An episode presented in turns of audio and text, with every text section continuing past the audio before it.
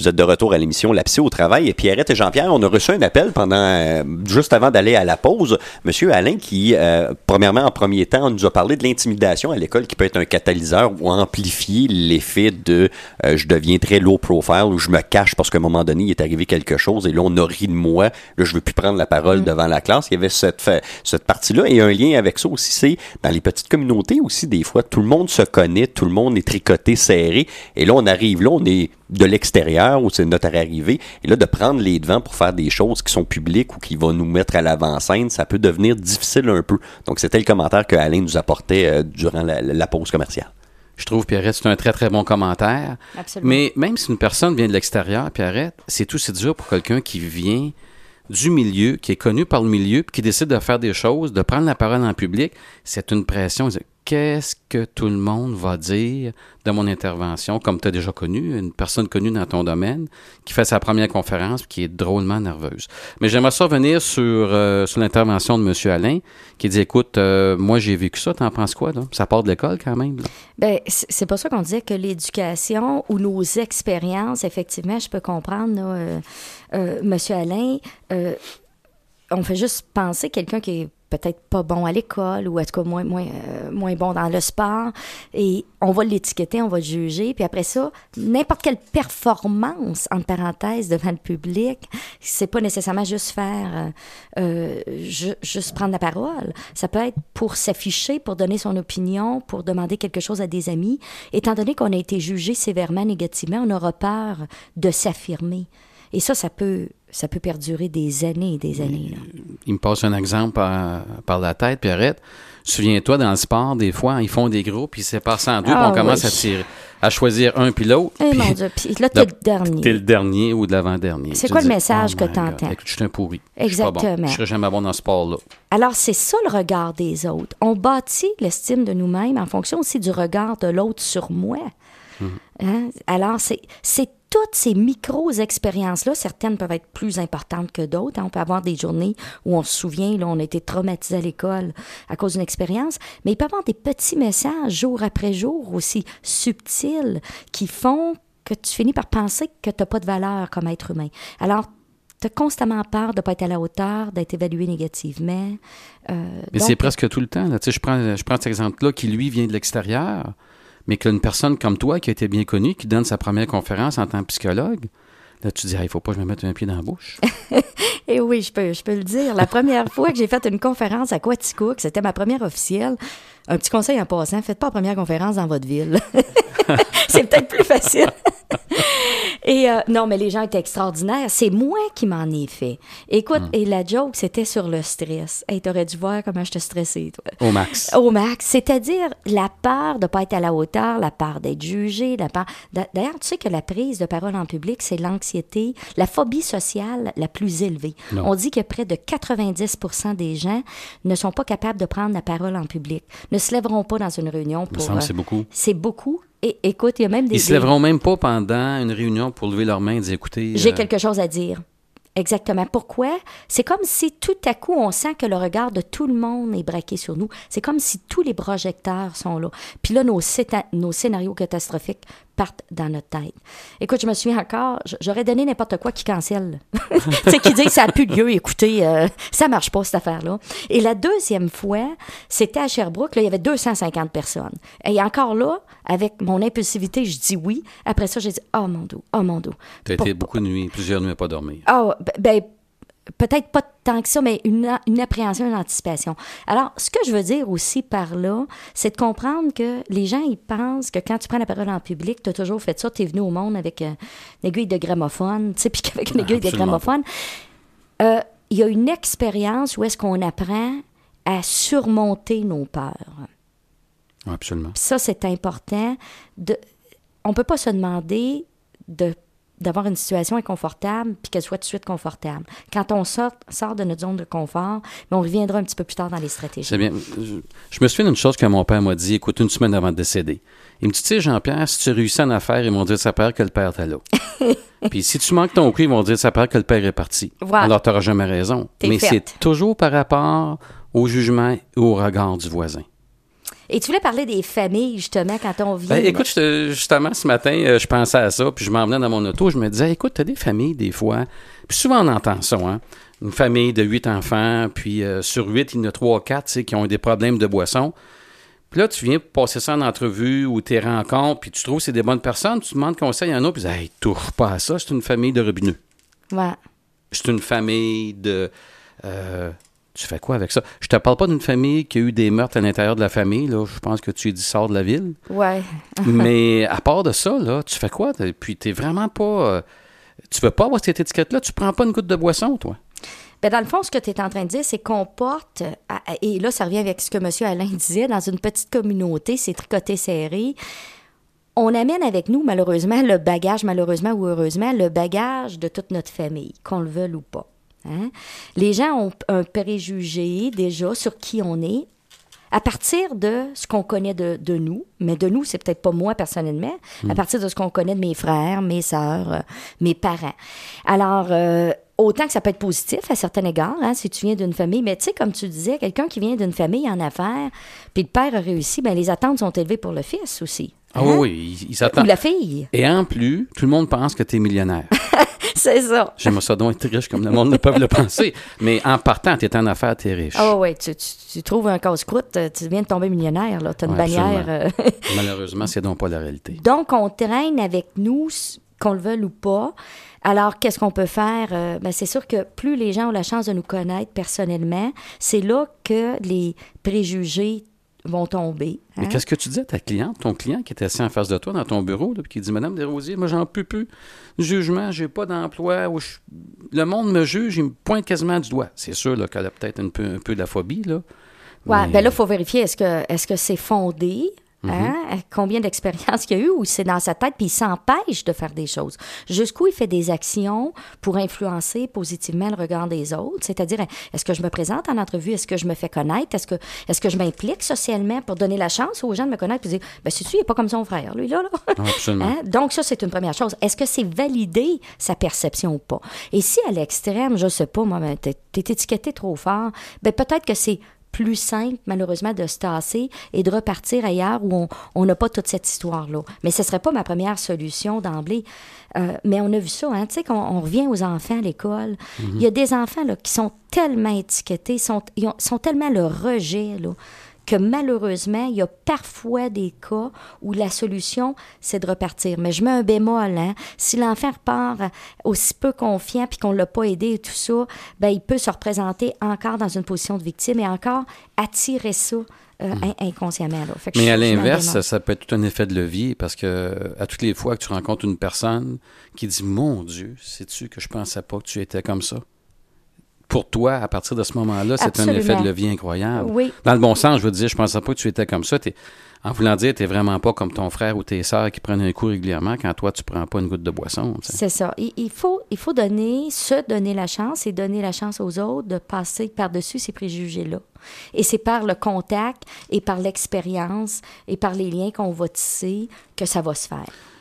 tu sais, euh, Pierrette, je regarde ça froidement quand que tu penses qu'il y a des personnes qui sont spécialisées à bâtir des images pour des politiciens ou pour des hommes d'affaires. Ils sont spécialisés à dire, écoute, tu vas t'asseoir de cette manière-là, tu vas porter cette cravate-là, cet habit-là. Euh, quand tu t'adresses au public, euh, adresse-toi de cette manière-là.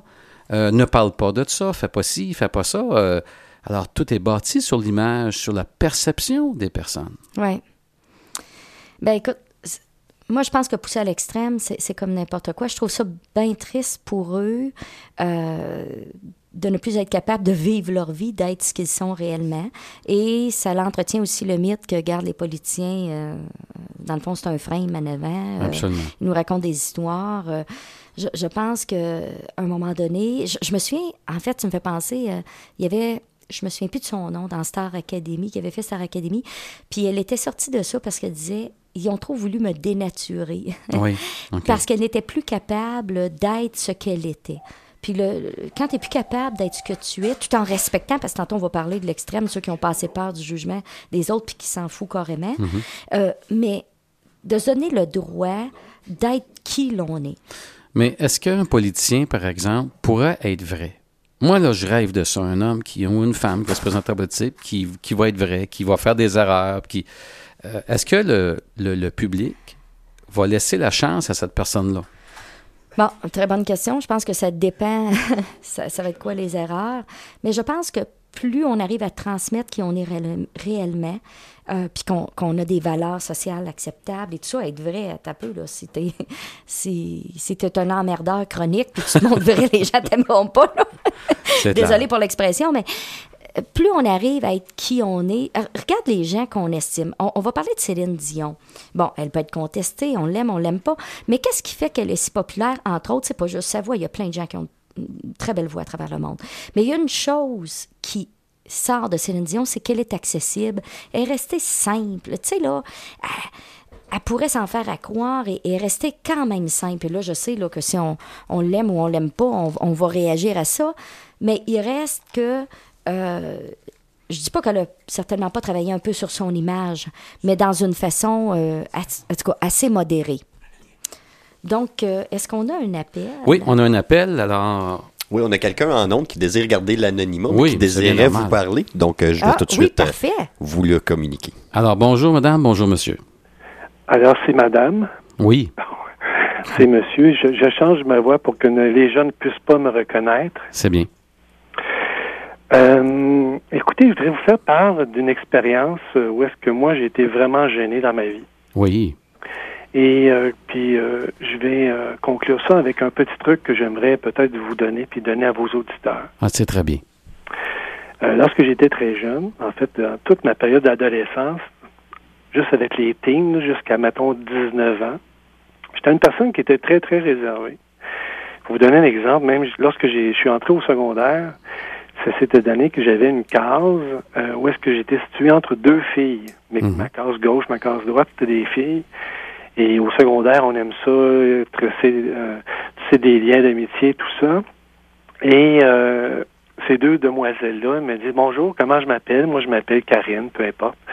Et moi, de lui répondre en anglais, parce que je voulais pas euh, engager une conversation à force que j'étais gêné. Oh, wow. Euh, plus tard, même la, la sortie de l'école, lorsque l'école se, se, terminait comme ça, il fallait que j'allais attendre sur euh, au débarcadère pour prendre l'autobus pour revenir à la maison. Euh, j'allais me cacher dans les salles de bain pour m'assurer que j'ai pas engagé de conversation avec personne d'autre. Mm. Puis je sortais de la salle de bain juste, juste pour pouvoir aller prendre l'autobus. Et je me souviens même qu'un jour, le concierge, je pense, puis il ferme les lumières. Puis à partir de ce moment-là, ben, je sais que j'ai su que dans les dernières dix minutes de mon pèlerinage à attendre comme ça, mais j'étais pour euh, attendre, puis je lisais sur euh, dans les toilettes. Et euh, j'étais pour lire avec la lumière fermée. Oh. Ça fait partie un peu de, de mon scénario de vie lorsque j'étais jeune.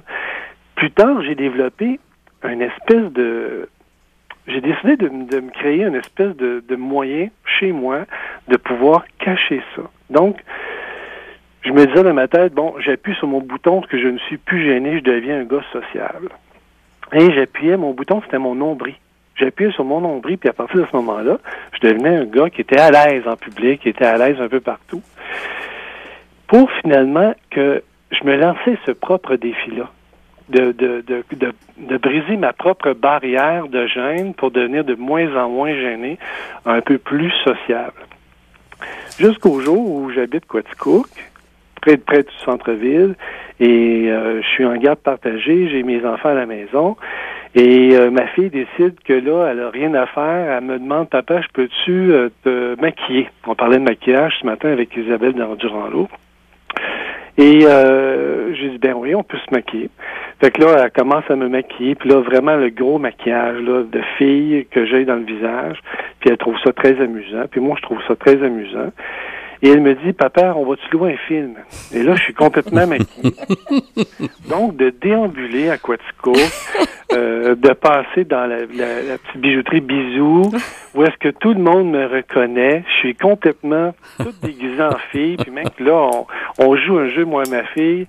On est, euh, elle est habillée en gars, puis moi, je suis habillé en fille, complètement. J'ai une perruque, j'ai un paquet d'affaires, puis on déambule. Et c'est l'été, là, juste qu'on qu'on ouais. comprenne bien, c'est pas l'Halloween.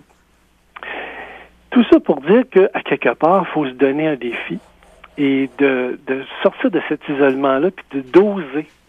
Je sais que les gens m'ont reconnu, puis quand je disais à Jason tantôt, faites, dis pas qui je suis en onde, ça me fait plaisir, mais euh, je pense qu'il faut apprendre à oser de sortir de sa zone de confort, même si c'est pas vraiment une zone confortable, pour être capable de grandir dans, dans cette situation-là qui est vraiment, où est-ce qu'on est vraiment prisonnier de cette gêne-là. Wow! Écoutez, quel beau témoignage ce matin. Pierrette, je te passe, je te passe la parole, mais euh, je sais pas si vous êtes pesé sur le nombril avant de prendre la parole ce matin, mais euh, quel beau témoignage. Moi, Pierrette, Pierrette, on se connaît bien aussi. Ah, ben écoutez, euh, vous avez changé votre voix parce que, écoutez, je vous reconnais pas. Alors, Pierrette. C'est Stéphane de la France. Oh, mon doux Stéphane. Oh, toi qui voulais pas être reconnu, eh bien, bonjour Stéphane. J'ai un joke ce matin, Jason. OK, je me disais, écoutez, la voix semblait. Absolument. Mais je cherchais pas à. Écoutez, ben merci Stéphane de ce commentaire-là. Qu'est-ce que tu penses? Moi, moi j'aimerais entendre, écoute, je trouve l'idée tellement bonne de peser sur le nombril. Ben, D'abord, je voudrais dire que probablement, Stéphane, sans vouloir poser un diagnostic, euh, ces comportements-là que vous aviez jeune, ça pourrait ressembler à ce qu'on appelle, ça, ça, peut construire ce qu'on appelle une personnalité évitante. Hein? C'est vraiment un, diagnostic dans le sens où la personne commence à éviter. Vous avez vu, vous avez évité de parler à vos à, aux deux petites filles, vous évitez des situations. On se met en position d'évitement. Par chance, vous avez eu euh, la capacité de vous donner des moyens extraordinaires? Où est-ce que vous êtes rentrer un peu dans un jeu? Hein? C'est comme on se met au défi, mais on dit, garde, je me pèse sur le bouton. C'est comme un ancrage. C'est des situations où est-ce que tu te donnes des moyens, puis vous l'avez dit, oser. Et, vous avez joué aussi. C'est une espèce de jeu. On rentre dans un nouveau modèle. C'est extrêmement. Écoutez, c'est la première fois que j'entends cette technique-là. Peser sur le mm. piton, on devrait. peser sur le nombril, on devrait peut-être écrire un livre là-dessus. C'est extraordinaire. Lorsque j'étais au primaire, j'ai reçu un certificat. Imagine-toi, je suis en cinquième ou sixième année, je m'en souviens pas. Et euh, j'étais pas très bon à l'école. Puis là, l'enseignante donnait des certificats tous les mois, je me souviens plus trop. Et moi, j'ai reçu un certificat, puis elle mentionne devant tout le monde, un peu pour me donner mon moment de gloire à moi. Puis elle me dit, en fait, elle s'adresse à tous les gens qui sont dans la classe. Elle nous dit, euh, aujourd'hui, je vais remettre un certificat bien particulier. Quelqu'un qui, euh, qui qui ne dérange jamais en classe. Puis là, elle donne un exemple. Même lorsqu'il atchoum, il va se pincer le nez pour pas faire de bruit, pour pas déranger les autres. elle était vraiment à côté de la traque. Moi, je voulais comme être un inconnu dans la classe. Oui, oui. Comprends? Donc, j'ai reçu un certificat pour m'avoir pincé le nez. Donc, elle a fait du renforcement positif sur quelque chose qui n'était pas euh, nécessairement souhaitable. Oui. Ouais. Mais écoutez, je vous félicite. Quel beau témoignage. En plus, vous avez une voix radiophonique, alors ben euh, vous devriez penser sérieusement à faire la radio. Je devrais être invité demain matin, d'ailleurs. Ah oui? Ah oui? Bon, c'est le message est passé, Jason. Mais, mais, ce qui est intéressant, moi, ce que je veux qu'on retienne de ça, merci encore mille fois, Stéphane, c'est de voir à quel point, parce que c'était assez loin. On s'entend aller se cacher dans les salles de bain pour pas affronter, euh, euh, tu sais, au débarcadère. Et on voit que même sans aide, Stéphane, avec des techniques, des stratégies qu'il a, su se donner. Aujourd'hui, ben écoute, c'est une personnalité publique qui fait On peut passer, on peut passer par-dessus ça. Mais pour que Stéphane puisse faire ça, est-ce qu'il est parce qu'il est doué d'une intelligence plus que la normale ou écoute je trouve ça incroyable. Me flatter, là. Ben, non non mais pas du tout là. je savais même pas qu'il était encore en Je suis embêtée de dire non non écoute il est juste dans la moyenne ce Stéphane là. Mais je vous dis que lorsque je vais, lorsque je vais au centre d'achat, au bisou, que lorsque je traverse le bisou, et puis que la vendeuse qui est là, ils vous reconnaissent, me reconnaît à chaque fois. On a ce sourire craquant là. Hein. Mais, mais effectivement, ben, je pense que bon, faut être, faut pas nécessairement être un génie, puis ça, ça n'a pas rapport avec Stéphane. C'est-à-dire, faut prendre conscience et faire des tester prendre conscience qu'on a un problème, mais ça, les gens le savent habituellement qui, sont, euh, qui, ont, qui ont des phobies, et décider de faire des actions. Mais c'est peut-être pas tout le monde qui sont capables de le faire sans aide. Non, Certains tu ont besoin d'aide. Tu es un enfant, Pierrette, là? Tu es un ah, enfant, tu es dans la toilette à noirceur. Ah, mais, mais, là, on s'entend, mais là, regarde, lui, ça a pris, ça a été à 19 ans, avec, ben, en tout cas plus tard, qu'il a commencé à s'en sortir. C'est pour ça que je dis aux parents, là, c'est notre rôle de parents, si des amener pour aller chercher de l'aide. parce que à partir de quel âge que tu as pesé sur ton nombril? Ben, en fait, euh, c'est probablement un concours de circonstances. Euh, j'ai tenu, j'ai eu un emploi parce que j'ai été photographe dans les forces de l'armée canadienne. Puis à un moment donné, ben, j'ai été reconnu pour, euh, pour ce travail-là et euh, on m'a demandé d'aller enseigner la photographie. Fait que je suis devenu enseignant. Donc, il a fallu que je sorte vi- Oui, oui. littéralement de cette coquille-là. Mais je pense qu'à partir du moment que l'on maîtrise très bien, euh, peu importe qu'est-ce qu'on qu'est-ce qu'on a à parler, qu'est-ce qu'on on, on sait qu'on ne se va pas poser de questions pièges, on va toujours être en mesure de répondre aux questions, mais c'est beaucoup plus facile d'appuyer sur notre bouton, qui est mon, mon nombril à moi, et euh, de, de pouvoir prendre un peu plus d'aisance devant un groupe, puis que le groupe grossit. C'est ça. euh, Mais euh, dernière question, Oui? je voulais savoir à quel âge la première fois que tu as eu le réflexe? De dire je vais peser sur mon nombril puis je vais prendre une autre personnalité? Ah, c'est probablement autour de, de- autour de la vingtaine. Ouais, Ok. je Ouais, c'est ça. Écoute, euh, je te félicite. On va être obligé de passer à un autre Oui. appel. Euh, Oui, merci bon, beaucoup ça. de ton appel. Si tu veux Merci, faire notre Stéphane. intervention, appelle-nous, Stéphane. Merci beaucoup. On va passer à une publicité et immédiatement, on a un autre appel euh, Oui. à prendre.